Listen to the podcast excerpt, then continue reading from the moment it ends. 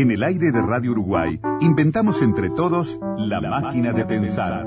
Acompáñenos en un viaje a través de los universos que vibran dentro de los libros. Bienvenidos al corazón de las palabras. La máquina de pensar. Conduce Pablo Silva Olazábal. Auspicia Biblioteca Nacional. La máquina de pensar.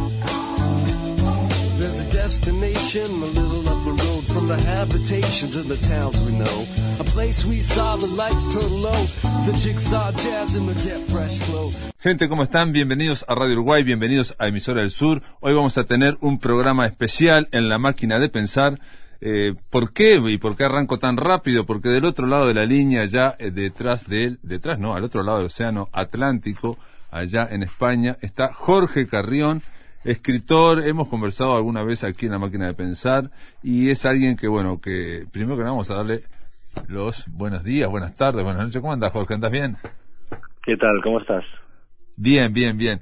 Contra Amazon es un título un poco, un poco sorprendente. Es un libro que ya está en Montevideo, hace un par de semanas que está distribuido por Océano y llama la atención. Es el último libro que está aquí de Jorge Carrión. ¿Por qué? Porque que en el título eh, alguien ponga un, el nombre de una empresa y que, bueno, después diga que es contra esa empresa, puede llamar un poco la atención. Jorge Carrión, ¿por qué? ¿Qué le hizo Amazon a Jorge Carrión para que esté tan enojado? bueno, a mí no me hizo nada eh, personalmente, creo. Pero bueno, cuando opté por ese título, eh, evidentemente no es por Amazon en sí, sino por lo que Amazon representa, ¿no? Sería algo parecido a lo que Calvino o Lutero eh, sintieron que, que, representaba la Iglesia católica apostólica romana en su época o más recientemente pues lo que significó por ejemplo McDonald's no en los años 80 y la cultura o la Coca-Cola en los 60 también no efectivamente efectivamente. Es un símbolo de un cierto tipo de imperialismo que es el imperialismo de las plataformas y en particular de cómo esa plataforma, eh, digamos, trata los libros o se relaciona con la cultura del libro. Es un título combativo contra Amazon, pero obviamente también se puede haber llamado en defensa de las librerías y de las bibliotecas y de la cultura del libro. ¿Y, y en contra del ebook y a favor del papel? No, la verdad es que yo no soy ni apocalíptico ni, integrado. Yo la verdad es que me siento muy cómodo en Twitter, en, las plataformas. Soy un gran, como sabes, consumidor de series de televisión, de Netflix, etcétera. Eh, a mí con Amazon lo que me ocurre tiene que ver eh, con el modo en que cancela la historia de un libro, porque a Amazon no le costaría nada eh, inventar unas cajas de un color distinto cuando reparten libros en vez de batidoras, pero para Amazon eh, cualquier objeto eh, es igual y no importa si es un libro o un peluche, digamos, y por tanto que vendan libros en digital y que tenga el Kindle, etcétera, me parece fantástico. Hay mucha gente, además, que no puede leer si no es en Kindle porque le permite ampliar la letra y si tienes problemas de lectura, de vista, O, o no puedes acceder a según qué libros eh, físicamente, pues es una herramienta muy útil. Como digo, no tengo nada en contra personalmente ni contra Amazon ni contra quienes compran en Amazon, pero sí que entiendo que el modo en que tratan a sus repartidores, el modo en que subordinan todo al algoritmo, el modo en que especulan con lo que eh, venden y, intermedian, no me parece ético. Además, eh, bueno, pues facturan en paraísos fiscales, no contribuyen a la economía local de ningún modo con sus impuestos y, en fin, me parece un tipo de economía, la de Amazon, la de Facebook, la de Netflix, que conviene eh, cuestionar y, y analizar porque finalmente cuando compramos en un sitio y no en otro estamos decidiendo también cómo serán nuestras ciudades y nuestros países en el futuro. Sí, es cierto que cuando hablamos de Amazon, bueno, cuando hablamos, digamos, de, de comprar libros por Internet, y a veces se solapa y se confunde, digamos, es parte de, de las malas discusiones que se generan.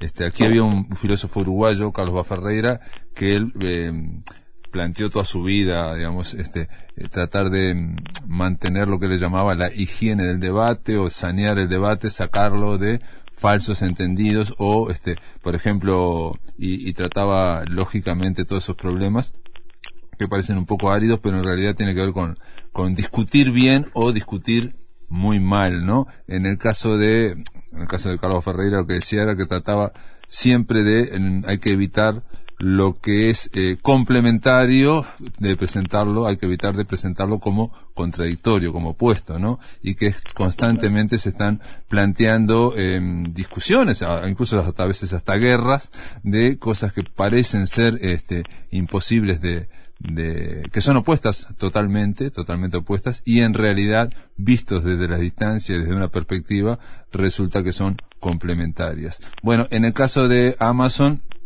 una cosa es ese modelo de negocio, vender por internet, y otra cosa es el libro digital, el ebook, versus eh, el, libro de papel, ¿no? Lo que acabas de decir, la posibilidad de comprar un libro o adquirirlo o, o descargarlo ilegalmente también, este, un libro que no está en tu país, que no está en tu ciudad, que está en otra parte, eh, ha logrado ensanchar el mundo, ¿no? Lo ha convertido en una gran biblioteca, ¿no? O, ha ensanchado la biblioteca. Sí, evidentemente hay eh, ventajas vinculadas con, con Internet, con las plataformas, eh, indudables, ¿no? la pena es que, habiendo nacido Internet con una voluntad utópica, proyectos como Wikipedia se hayan quedado en solitario y en cambio hayan eh, triunfado proyectos mucho más invasivos y mucho más salvajes como Facebook, como Netflix o como o como Amazon. Evidentemente ahí cada cual tiene que posicionarse y decidir eh, cómo interviene o no, cómo compra o no, etcétera. Eh, yo creo que bueno, después de una reflexión eh, cada cual decide si pone fotos de sus hijos en Facebook o en Instagram, teniendo en cuenta que esas fotos automáticamente son propiedad de la plataforma, o si uno compra en la librería de, de su barrio o de Montevideo, o compra por Amazon sabiendo pues que esa librería paga sus impuestos y Amazon eh, no, ¿no? Entonces yo creo que es una cuestión de reflexión y una vez te has informado, has reflexionado, tomas tus opciones y decides y en efecto puedes comprar perfectamente libros en Amazon que de otro modo no puedes conseguir pero en cambio puedes comprar en, eh, en Más Puro Verso cualquier librería de, tu ciudad aquellos libros que sí que puedes conseguir no es una cuestión yo creo eso de, pararse a pensar informarse porque sobre internet nadie nos ha educado hemos eh, aprendido a, a usar internet de un modo instintivo y estamos dando el ok a las cookies y aceptando constantemente contratos, ¿no? Con las plataformas que nadie lee y que nadie asume como lo que son contratos, ¿no? Vinculantes.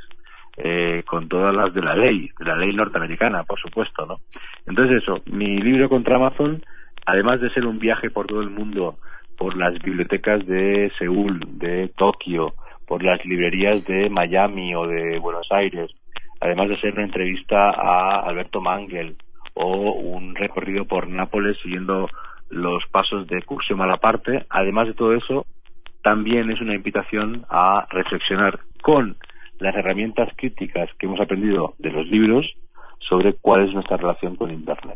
Sí, bueno, contra Amazon es cierto que este libro que está disponible en Montevideo es una, un compendio, un compilado de artículos de Jorge Carrión. Eh, se le puso ese, ese título, se lo dijiste.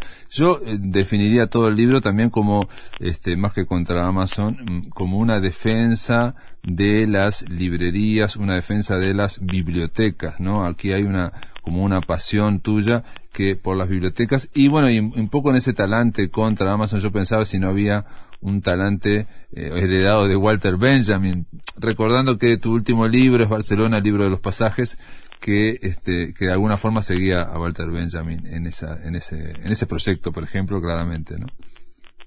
Sí, de algún modo eh, esa continua eh, contradicción que encontramos en Benjamin, esa voluntad de llevar la crítica cultural hacia la literatura creativa, pues yo sí lo tengo como un referente, como un horizonte eh, de un maestro, ¿no? En mis últimos libros, Tele Shakespeare, librerías, Barcelona Libre de los Pasajes y contra Amazon, intento hacer un tipo de ensayo creativo, cultural, muy vinculado con los temas de, de Benjamin o de Susan Sontag, que para mí es otro referente, que son, por ejemplo, las ciudades y las estructuras del, libro, ¿no? He publicado muchos eh, artículos, ensayos y crónicas sobre librerías y bibliotecas desde que publiqué en 2013 eh, librerías y he seleccionado los mejores, los he convertido en un libro, creo que orgánico. El primer texto es contra Amazon, el último contra la bibliofilia, ¿no? Porque propone un viaje por muchas dimensiones de, de la relación que tenemos con los libros y también se puede leer contra Amazon como una vuelta al mundo porque eh, hay una crónica muy extensa sobre Londres, hay otra crónica muy extensa sobre eh, Nápoles y Capri y eh, de algún modo voy de, desde Estados Unidos hasta Extremo Oriente visitando librerías y bibliotecas e intentando entender por qué nos siguen enamorando los libros, ¿no? ¿Por qué nos siguen enamorando ese tipo de espacios con libros en papel en la época de la, de la pantalla y del píxel. Jorge, pero también planteas una y otra vez muy secundariamente, muy al, al, al, a través, digamos, en estos artículos aparece en algún momento el tema de, bueno, del ensayo, lo que mencionás, este, el ensayo eh, creativo, estás diciendo ahora, o eh, básicamente el tema de ficción no ficción o no ficción presentada como ficción. Y por ejemplo al final hablas de, de, la Biblia y decís que bueno que en un momento la Biblia era, se presentaba como no ficción después se asumió que eran relatos y se presentó como ficción pero en el fondo es no ficción porque está planteando un este un mensaje. Pero bueno saquémoslo de la Biblia y digo que la pregunta que yo te haría es si en este trayecto tuyo como escritor empezaste escribiendo libros de ficción y en un momento empezaste con Terry Shakespeare, librerías, bueno, con Barcelona Libro de los Pasajes y este contra Amazon, eh, donde ya vas eh, cambiando el, el, el, tono, digamos, este, y empezás lo pensaba en este sentido. Eh, a veces se habla de escritores o se empieza a hablar de, de, lo que es el sistema artístico, pero en tu caso yo veo como que ya, ya la, el examen va, o sea, sale del libro, de la ficción, y va no a los escritores, sino ya a las librerías, a las bibliotecas, ¿no? El sistema, digamos, como que estás viendo lo mismo que están viendo otros, pero desde otro punto de vista. ¿Me explico?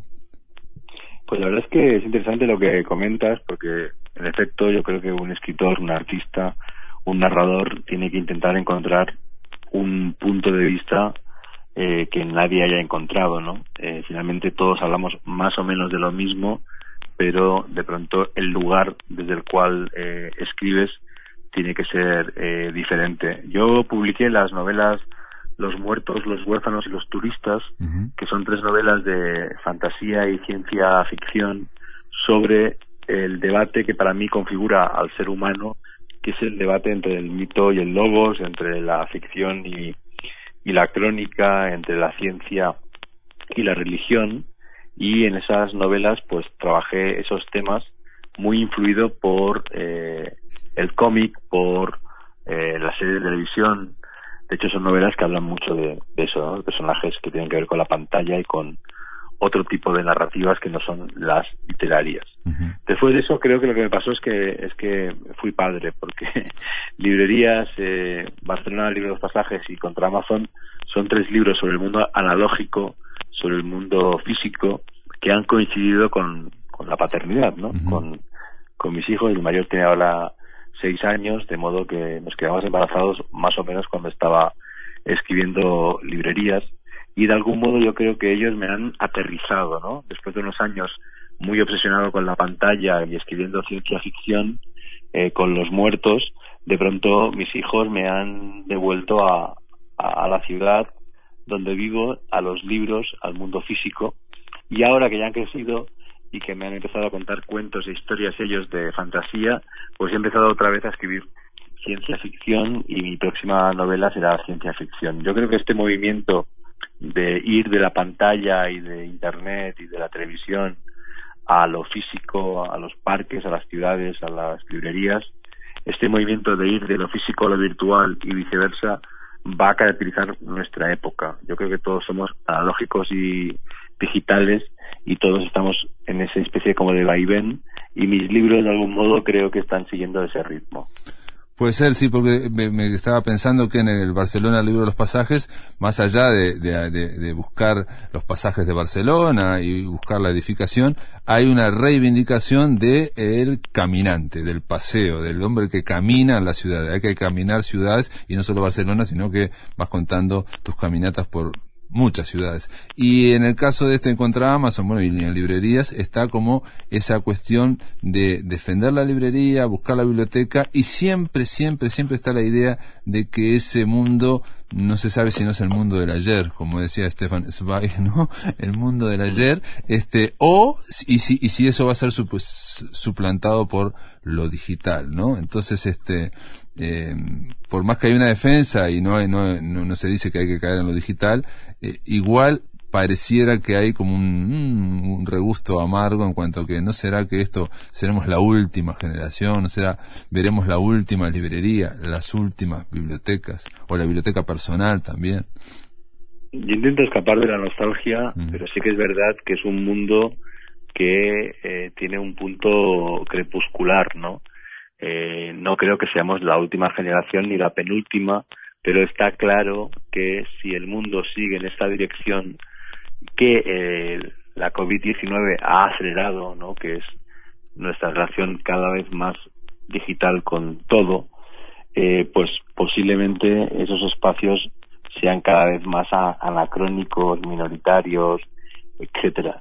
Ahí yo creo que en contra Amazon el texto que da un poco de esperanza es la crónica muy larga sobre Corea, Corea del Sur, las bibliotecas y las librerías de Seúl, porque es el país con más teléfonos móviles por habitante del mundo, con más hiperconexión, y no obstante es un país donde hay una gran moda, una gran tendencia ahora de construir librerías y bibliotecas, ¿no?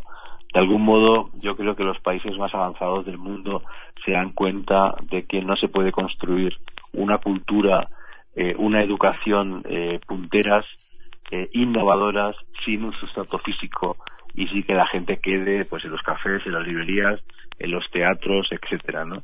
De, algún modo yo creo que, como decía antes, esa va a ser la tendencia del futuro inminente y que todavía hay librerías y bibliotecas para, para el rato, a menudo eso, aliadas con el café y aliadas con un tipo de vida eh, en comunidad juntos, ¿no? Que las pantallas pues están eh, dinamitando, porque la epidemia de la soledad, eh, que ya es global, ha sido alentada por plataformas, ¿no? Por Facebook, por Amazon, por Netflix, y en la pandemia actual todavía más, de modo que cuando la pandemia acabe vamos a tener muchas ganas, yo creo, de volver a los cafés y a las librerías. Bueno, eso es cierto, este, que, digo, por, por tomar solamente un punto de lo que acabas de decir, este, la pandemia ha intensificado, ha acelerado procesos, por ejemplo, el de la digitalización, por ejemplo, el del teletrabajo, algo que era medio tímido, se aceleró, y este, pero también es cierto que esa, ese proceso de, de, de pantalla, de virtualidad, eh, va a generar también, ya está generando, eh, el tema de la soledad, y bueno, una cosa es pensar la comodidad o las necesidades este, utilitarias o para sobrevivir en este mundo, bueno, hay que hacer teletrabajo, en fin, y otra cosa es no ver los costos psicológicos de, aislamiento que pueden tener, ¿no? Entonces, la, el, acelerón de, que, que generó en esta pandemia, yo creo que también se va a ver, quizás se va a ver los costos que eh, desde el punto de vista psicológico y yo diría hasta espiritual genera este el, la profundización de, de estas plataformas, ¿no? de, esta cuestión tan de pantalla, tan virtual. Estoy totalmente de acuerdo. Eh, en estos momentos está emitiendo un podcast que he escrito para Podium Podcast de España, se puede escuchar en Spotify y se llama Solaris. Es un podcast de ensayo y en un capítulo hablo de las plataformas y menciono justo lo que estás comentando tú y en otro hablo de la cultura de la terapia y recuerdo esto, ¿no? Que primero viene la emergencia sanitaria después la emergencia funeraria y después la emergencia psicológica, ¿no? Y todos necesitamos que nos eh, apoyen, consuelo, compañía y un modo de hacer los días singulares, porque el gran peligro de ahora es que todos los días se parecen mucho, es justamente saliendo a pasear, saliendo a espacios humanos, ¿no? A encontrarte con gente. Es el encuentro humano en un café, en una librería, en un parque, es lo que hace que ese día eh, se diferencie del día anterior y del día claro, claro. Porque ese encuentro, justamente hay que pensar en eso. Sí, ese encuentro con, con los otros, con los semejantes, con los seres humanos, es el que, digamos, nos va haciendo, nos va dando una información que en la pantalla no nos dan. Por alguna razón, aunque hagamos Zoom con todos nuestros amigos o hagamos Skype o lo que fuere, hay algo que en la presencia ocurre y que, bueno, no sé de qué, de qué, de qué índole es, ¿no? Pero hay algo que genera este, eso, eh, que vos decís que cada día sea no sea igual al anterior y bueno porque ahí se genera el contacto realmente no el contacto no no físico sino un contacto de orden de otro orden no de, de, de una intensidad que la pantalla en ese sentido es como un filtro que, que nada, que eh, deja todo homogéneo, ¿no? ¿no? No deja pasar nada esa pantalla, salvo la información que estamos diciendo ahora nosotros por teléfono, ahora por vía este, la radio, ¿no? Salvo esa información. ¿No? Eh, Yo diría que, que, de algún modo es como eh, leer con un lápiz en la mano, subrayando la página, porque ahí hay una relación tridimensional con la lectura, ¿no? En cambio, la lectura en pantalla tiene otro tipo de efecto en tu cerebro y en tu memoria. De igual modo, si quedas con un amigo por Zoom o quedas con un amigo en un café, yo creo que la memoria actúa de un modo distinto. Claro, bueno, sí, sí, eso lo saben mucho los poetas y también hay que decir que es cierto, digamos, los libros, la lectura eh, siempre es, lo leí hace poco, siempre es sinestésica, o sea, tiene, participan muchos sentidos, no solamente el de la vista. Jorge, vamos a hacer una pausa, estamos aquí en la máquina de pensar, después de la pausa continuamos conversando con Jorge Carrión sobre este libro que ya está en Montevideo y que se llama Contra Amazon.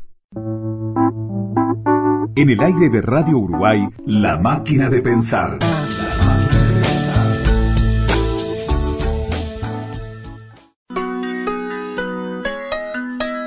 Si querés volver a escuchar charlas, entrevistas o columnas, ingresa a piensamáquina.blogspot.com y bienvenido al corazón de las palabras.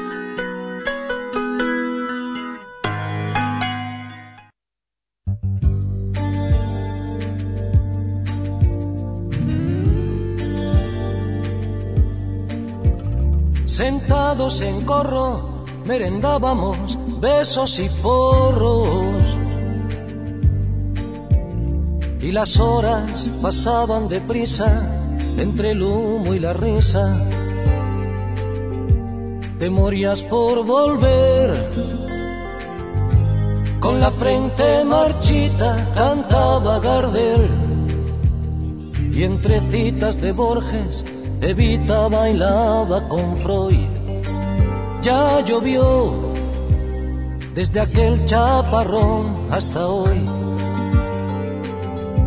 Iba cada domingo a tu puesto del rastro a comprarte carricoches de miga de pan, soldaditos de lata, con agüita del mar andaluz quise yo enamorarte, pero tú no querías más amor que el del río de la Plata.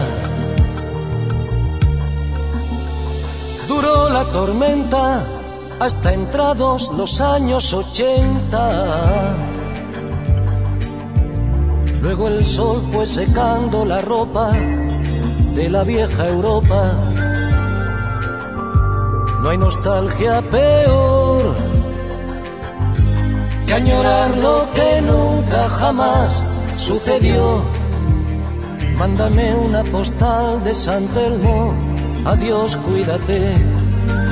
Y sonó entre tú y yo el silbato del tren. Iba cada domingo a tu puesto del rastro a comprarte monigotes de miga de pan caballitos de lata, con agüita del mar andaluz. Quise yo enamorarte, pero tú no tenías otro amor que el del río de la Plata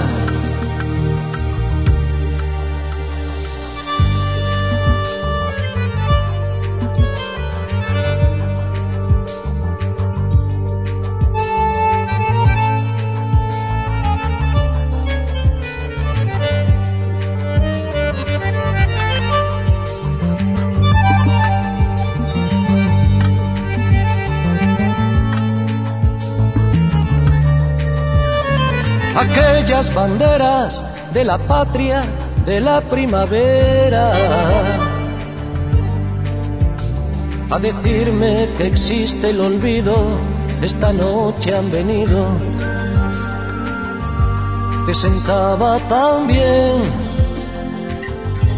esa boina calada al estilo del Che Buenos Aires es como contabas, hoy fui a pasear y al llegar a la plaza de Mayo me dio por llorar y me puse a gritar, ¿dónde estás? Y no volví más a tu puesto del rastro a comprarte corazones de miga de pan, sombreritos de lata. Y ya nadie me escribe diciendo, no consigo olvidarte. Ojalá que estuvieras conmigo en el río de la Plata y no volví más a tu puesto del rastro a comprarte carricoches de miga de pan soldaditos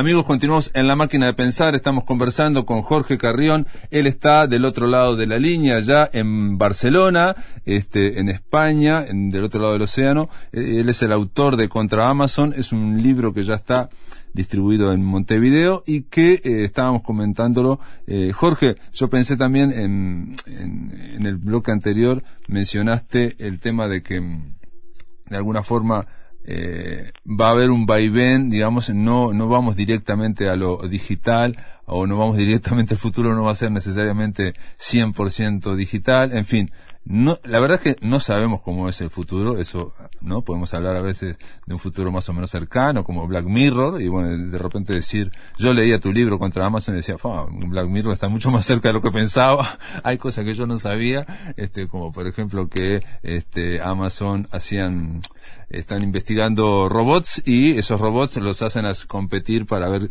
quién levanta más rápido un libro o un paquete de galletitas Oreo o lo que fuera, ¿no? Este, paquetitos así, a ver quién nos va rápidamente. Y hace poco vi una película dirigida por el, el hijo de David, eh, de David Bowie, Duncan Jones, y este, y ahí también es de ciencia ficción, se llama Mute, Mute, y este, y ellos van a comer y bueno, aparecían, este, pedían pizza y aparecía el dron trayéndole la pizza, ¿no? O la hamburguesa, lo que fuera, en donde estén. Y bueno, que Amazon ya está haciendo prácticamente eso de llevar libros. Em, pero yo, antes de hablar esto, te iba a preguntar algo. En, contra Amazon hablas de Corea y decís que ir a Corea fue como ir al futuro, porque Corea tiene un 90 y pico por ciento de gente conectada, es el país que tiene más celulares por habitante, en fin. Sin embargo, el artículo, mm, no sé si paradojalmente un poco para, para provocar, termina diciendo que no, que Corea no está, digamos, está en el, en el futuro, pero se está creando un pasado. Porque en, Corea ahora hay una especie de auge de librerías. ¿Podrías explicar esto cómo, cómo es? Bueno, es un poco la misma tesis que aplico al ensayo sobre mi biblioteca, en el cual hablo de que, bueno, durante muchos años sentí la pulsión de acumular libros en casa y creo, intuyo que tiene que ver con la idea de llenar el vacío porque en casa de mis padres no había libros. Yo diría que ocurre lo mismo con, con Corea, ¿no? Que es un país que hace 50 años era muy pobre, se ha súper desarrollado muy rápido sobre un cierto vacío y están ahora descubriendo no solo la importancia de tener memoria, archivo, biblioteca, etcétera, sino la importancia de no estar siempre conectados en casa al teléfono móvil o al ordenador y además los beneficios eh, turísticos que te da tener iconos culturales, ¿no? El gran icono turístico de Seúl es una biblioteca instalada en un centro comercial, una biblioteca muy muy bonita, muy alucinante y de pronto qué interesante, ¿no? Que una biblioteca sea el gran atractivo turístico de, de una ciudad, ¿no? Perdón, cuando, decís, cuando decís atractivo turístico te refieres a que hay algo que rompe, digamos, la monotonía del desarrollo, ¿no? De un, de un shopping center, de un mall, ¿no? De algo así, y, y hay algo que es, este, se sorprende, digamos, podría ser así. Sí, bueno, es que hay, hay una biblioteca con, con decenas de miles de libros en el centro comercial, dentro del centro comercial y es atractivo turístico porque eh, es la gente va, yo fui a verla y a hacer fotos porque es impresionante que haya gente leyendo en un centro comercial y que haya unas estructuras tan bellas de, de libros eh, en las estanterías muy altas dentro del centro comercial y eso se ha convertido en un lugar donde van los turistas de todo el mundo cuando van a Seúl, igual que vas al Museo Nacional, vas a la biblioteca del centro comercial, ¿no? Y ahí yo creo que ellos han visto que se puede ser icónico y atractivo eh, con ese tipo de apuesta, que adivino que está ocurriendo lo mismo en China, porque en China eh, el soft power, ¿no? El poder eh, cultural eh, no se da con, con el pop o con el cine o con la literatura, se está dando con las librerías y bibliotecas. Están construyendo unas bibliotecas alucinantes, preciosas, por toda China, que se han hecho muy famosas entre arquitectos y amantes de los libros. Mm. Y te pregunto de, de, malo nomás que estoy pensando ahora, y ese, digamos, el hecho de construir dentro de un shopping, de un mall, de un centro comercial, una de las bibliotecas gigantes, espectacular, una librería impresionante, este, ¿no puede ser también un, generar un efecto snob, de snobismo, de algo que era sorprendente, que va contra la corriente, pero que en el fondo no tiene un valor cultural importante? Mm, bueno, yo lo que vi allí es la gente leyendo y mucho silencio, ¿no? Eh, en un centro comercial hay un ruido un poco insoportable y una música eh, y quizás eso, es lo snob, ¿no? seguir la tendencia del shopping norteamericano. Ellos han inventado otro modo de vivir esa experiencia.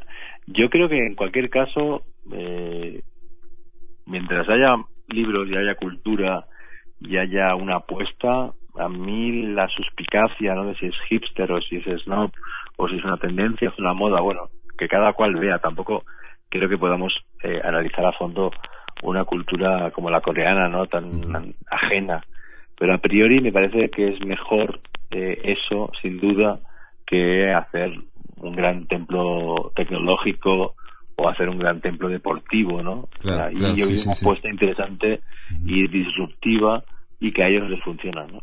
Sí, sí, bueno, ahí sería, eh, la palabra sería disruptiva en el sentido de no ir con, siguiendo la corriente y no hacer lo mismo que se hace en 100 países o en los 20 o 30 países desarrollados, haciendo todos lo mismo con la misma estructura, en fin, que es un poco, si yo te entiendo bien, era un poco tus objeciones contra Amazon, ¿no? No era en torno a, solo al negocio de la librería, de vender libros, sino hacer algo que se hace como si se vendieran este, galletitas, lo mismo, ¿no? O sea, yo no sabía este, que el origen de Amazon, eh, digamos, este, Jeff Bezos no, no estaba particularmente interesado en los libros, sino que le interesaba eh, simplemente, bueno, de Wall Street, este, poner algo este, en Internet. Eh, me refiero que en ese caso hay otro detalle. Eh, yo te escucho lo de Corea, o esto que estaba diciendo de Amazon, y es que, y lo mencionás vos, también como al pasar, que los libros en Occidente y bueno, diría en todo el mundo, ¿no? En todo el planeta Tierra, en toda la humanidad, tienen un prestigio que es un poco sorprendente y hace que no importa las intenciones de quien empezó algo, ese prestigio lo rodee, se quede con ese prestigio. Decía, si yo, si Jeff Bezos hubiera hecho este, una gran internacional de, de, patatas fritas o de, o de este, para vender galletitas, no tendría Amazon esa, ese, ese prestigio que tiene. Claro, ese es el gran tema, ¿no? Que Bezos llegó a los libros porque buscaba un nicho de mercado eh, efectivamente no tienen ningún tipo de interés particular en la lectura ni en el libro, pero con ese gesto que fue casi casual, lo que hizo fue expropiar simbólicamente todo un patrimonio de la humanidad, ¿no? Toda una cultura, o sea, de pronto para mucha gente Amazon es una librería gigante cuando en realidad los libros son una pequeña parte del negocio de objetos que vende y los objetos que vende son una pequeña parte del negocio de los datos y eh, los servicios de Internet, ¿no? Es básicamente una enorme empresa tecnológica y de investigación y de almacenamiento en la, en la nube, ¿no? Entonces, de pronto, eh, me parece muy terrible cómo eh, Facebook ha expropiado la idea de amistad, cómo Amazon ha expropiado la idea de libro, cómo Netflix ha cambiado el concepto obra por el concepto contenido, ¿no? Y ahora da igual si es una película o es un documental o es una serie, todos son contenidos y importa más eh, el sello Netflix que no el director eh, que ha hecho la, la obra. Y finalmente todas estas plataformas están eh, enriqueciéndose a partir de la transformación de conceptos y de patrimonios eh, humanos, ¿no? Que en algunos casos, pues, evidentemente, eh, tienen, pues, una, una elevación, ¿no? Eh, y un interés eh, muy alto. Netflix ha hecho grandes películas y grandes series. Facebook nos ha conectado con mucha gente para bien, ¿no? Amazon, como decíamos antes, pues permite que haya gente en lugares remotos que puede acceder a, a la cultura, pero el precio que yo creo que nos hacen pagar es eh, demasiado alto en el sentido de que finalmente, al contrario que Wikipedia, no tiene ningún tipo de misión ética, ningún tipo de misión cultural, sino que encontraron un nicho de mercado, amistad, eh, los contenidos online o el, o el comercio por Internet y solo quieren sacar el máximo beneficio de ello. Bueno, pero digamos, eh, eh, pasando raya, eh, es, eh, parece claro que toda la humanidad o toda la economía, digamos, con la aldea global, va dirigida hacia eso, ¿no? Vamos dirigidos hacia estar, bueno, cada Internet se ha ido desarrollando de una forma impresionante y se va a seguir desarrollando este, a, pasos agigantados. Este, eh, las plataformas o los contenidos, esto que estábamos hablando de la pandemia, que se ha intensificado muchísimo, el teletrabajo o todas las eh, reuniones vía Zoom o lo que fuere, o vía Skype o lo que sea, este, digamos, ese era el sentido. Me, me, me, explico que eso no se puede, me parece, poner en cuestión, me parece, en, lo que pones en cuestión en este libro, en todo caso, son los modos que es frente a un modo que se podía haber hecho más, este, bueno, de una forma más noble o más eficiente, si se quiere, eh, lo que prima eh, o, termina primando muchas veces es el lucro, ¿no? Es, digamos, un lucro muy, este, muy eso, muy banal, muy directo, aunque también yo diría que, bueno, que Netflix, gracias a Netflix, eh, Martin Scorsese pudo ser el irlandés, por ejemplo. Sí, de algún modo yo creo que efectivamente hay como una sincronía colectiva y global porque se asume que eso es el destino de la humanidad, eh, igual que lo es la inteligencia artificial, eh, pero yo creo que no hay prisa, ¿no? No hay ninguna prisa por llegar a un mundo totalmente digitalizado, en que todo esté datificado. Eh, yo creo que podemos mm, bajar un poquito el pie del acelerador y, e intentar vivir ¿no? el máximo tiempo posible en una convivencia equilibrada entre lo digital y lo físico. Bueno, eh, digamos, bajar el, pie del acelerador, digo, todo el planeta venía acelerado, se frenó con esta pandemia y bueno, pero yo creo que eso, lo que estás planteando, bajar el pie del acelerador o, desacelerar o caminar en vez de ir en el coche o leer en papel, en fin, todo eso, este, requiere siempre un, eh, una, una percepción, un enfoque interior, ¿no? Un, convencimiento interior que pasa también por, bueno, por, por una especie de, bueno, voy a decir una palabra media rara, cosmovisión, ¿no? O sea, cambiar la cosmovisión. No es lo mismo estar mirando siempre hacia afuera las cosas exteriores a decir, bueno, yo me voy a perder más cosas, pero gano en introspección, por ejemplo, ¿no? Me quedo en mi centro, lo que fuere. Sí, claro, hay una cuestión de, de tomar conciencia y fíjate que en España, que ahora estamos más o menos controlando la pandemia, parece ser, eh, lo que es, lo que tiende el ser humano es a olvidar eh, rápidamente y a querer que todo sea como antes, ¿no? Claro. Y eso parece ser que no es posible y hay que asumirlo. Y yo no veo que estemos asumiendo que hay que cambiar nuestra relación ecológica con el mundo, que hay que cambiar eh, la economía eh, entendida como conquista del medio. Todo esto no está, no está ocurriendo y yo creo que, es urgente que nos planteemos cómo nos relacionamos con la realidad y con el mundo y con los otros, qué tecnologías utilizamos, qué prótesis, qué interfaces y cuáles son eh, importantes, necesarias y cuáles en cambio son, son prescindibles. En, contra Amazon hay un dato que me llamó la atención, que los eh, indios, los de la, eh, ¿no? de la India, leen una media de 10 horas a la semana, los españoles casi 6 horas a la semana, los coreanos no pasan de 3, eso me llamó la atención. Y después, en otro momento, cuando termina el libro en Japón, estás en Japón, y este, y, hablas de, de formas de librerías que me llaman mucho la atención. Por ejemplo, hablas de, y esto no lo entendí mucho, así que aprovecho para preguntártelo, es muy posible que en Japón eh, exista la primera meta librería de la historia. ¿Qué sería una meta librería?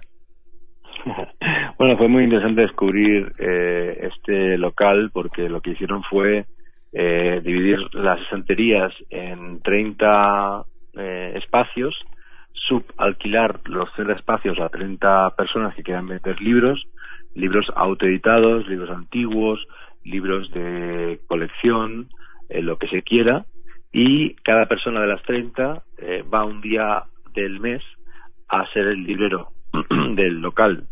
De modo que es una librería en la cual no hay fondo, no hay necesidad de, personal, sino que eh, es autogestionada y se basa en la idea de que para que no entrar en el circuito clásico de la librería, si puedes encontrar modos alternativos. Cada uno puede vender lo que quiera en su espacio y el beneficio es directo para él. un experimento ¿Y qué gana el, el, dueño de la meta librería?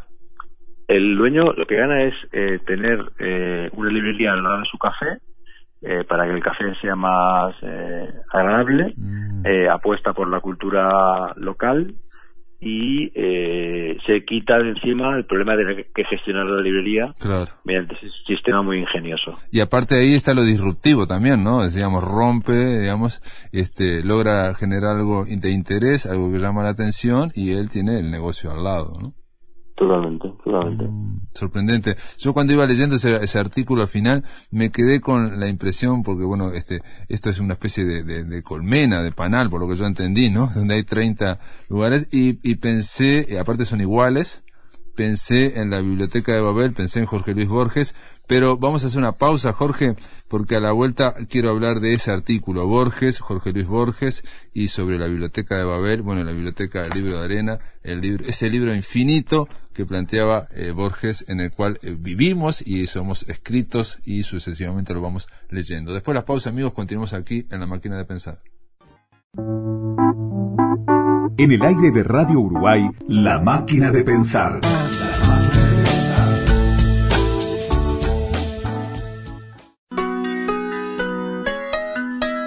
Si querés volver a escuchar charlas, entrevistas o columnas, ingresa a piensamáquina.blogspot.com y bienvenido al corazón de las palabras. Amigos, continuamos en la máquina de pensar, estamos conversando con Jorge Carrián. Nada, este, Borges, el libro infinito, eh, eh, hablas mucho, escribís un artículo sobre Jorge Luis Borges, muy interesante, a mí me llamó la atención, bueno, este, el, vínculo con Palma de Mallorca, por ejemplo, que lo conocía, pero es algo que no, no abunda mucho. Este, pero hablame de, Borges y de la Biblioteca Infinita. Pues el, texto sobre Borges en realidad entra en una especie de constelación porque creo que es el autor del que hablo más en Contra Amazon hablo mucho sobre él con Alberto Mangel cuando lo entrevisto en la Biblioteca Nacional de Argentina. Eh, hablo de la Biblioteca de Babel y analizo su cuento en la parte del libro en que hablo de bibliotecas de ficción.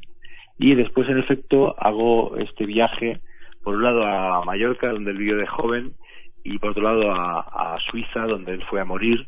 Y por tanto, hablo del Borges eh, joven, vitalista, atlético que se bañaba todos los días en el mar y del viejo Borges que decidió eh, morir y ser enterrado en un país eh, europeo y creo que es interesante esta mirada lateral eh, al, al, origen y al fin del mito ¿no? del gran escritor porque es, en efecto todo el mundo sabe lo que hizo en Buenos Aires, lo que escribió en Buenos Aires, pero este, estos viajes de juventud y de vejez son mucho menos conocidos y fue para mí muy interesante encontrar esta aproximación doble y más o menos original al Gran Borges. De alguna forma, ahí en este artículo lo que estás planteando es que estás querías hablar de Borges antes de que comenzara su gran obra y hablas de Borges después de que ya había culminado eh, la, la, gran parte de toda su obra y este y ya le quedaba muy poco para para agregar, ¿no? O sea, es el principio, el final, entre y no, y no, no quedarse en, la obra. Sí, de algún modo es efectivamente ir a, a los a los restos, ¿no? Eh, por un lado y por otro lado también ir a, a lo a lo que va en contra del mito y del tópico, ¿no? Porque siempre pensamos en Borges con las bibliotecas, los espejos, ¿no? Ficciones, etcétera, y de pronto, pues, eh, hablar del joven que le encantaba eh, salir con los amigos, ¿no? Y que, y que tenía una relación muy, eh, muy, muy táctil y muy carnal con el sol y con la vida en, en la Europa mediterránea. Eh, me parecía interesante. Después en, en, Suiza pues fui a la casa, eh, fui a un museo donde hay originales suyos y encontré como un modo de leer las ruinas, fui a la tumba y la tumba está al lado de la tumba de una famosa prostituta suiza de algún modo se cierra el círculo porque en Mallorca él fue a su primer burdel y en Suiza está enterrado al lado de una famosa madame. No, y aparte eh, culminás el artículo con un texto de Borges del año 71 donde le, él le manda una postal a la madre y dice, querida madre, ayer en la penumbra de una vasta biblioteca hubo una ceremonia íntima y casi misteriosa. Unos caballeros afables me hicieron miembro del National Institute of Art and Letters y yo pensaba en ti todo el tiempo. Yo pensaba en ti todo el tiempo, dice Borges a los 71 años a la madre. No, hay nada más que añadir. bueno, Jorge Carrión, eh, ante esto eh, es este, silencio, ¿no? Abre el silencio, porque el propio Borges lo decía, ¿no? El resto es literatura. También en, otro momento hablando a, la madre dice, eh, eh, todo lo más es silencio, porque si no el resto sería literatura. Jorge Carrión contra Amazon es el libro que está ya en Montevideo, en Montevideo sí, está distribuido en Uruguay eh, por Océano y que está editado por Galaxia Gutenberg. Gracias por estar en la máquina de pensar. Jorge. Muchas gracias y un fuerte abrazo a mis lectores uruguayos y a tus oyentes porque realmente en estos tiempos difíciles hay que mandar hay que mandar abrazos e intentar eso defender la, la lectura y, y el cariño porque finalmente los libros son una forma también de, de abrazar. Un abrazo fuerte. Es una forma de abrazar y es una forma de contacto, como lo decíamos con Jorge Carrión, una forma, digamos, eh, sinestésica, tridimensional que tiene la literatura. Amigos, se terminó la máquina de pensar. Espero que lo hayan pasado muy, pero muy bien.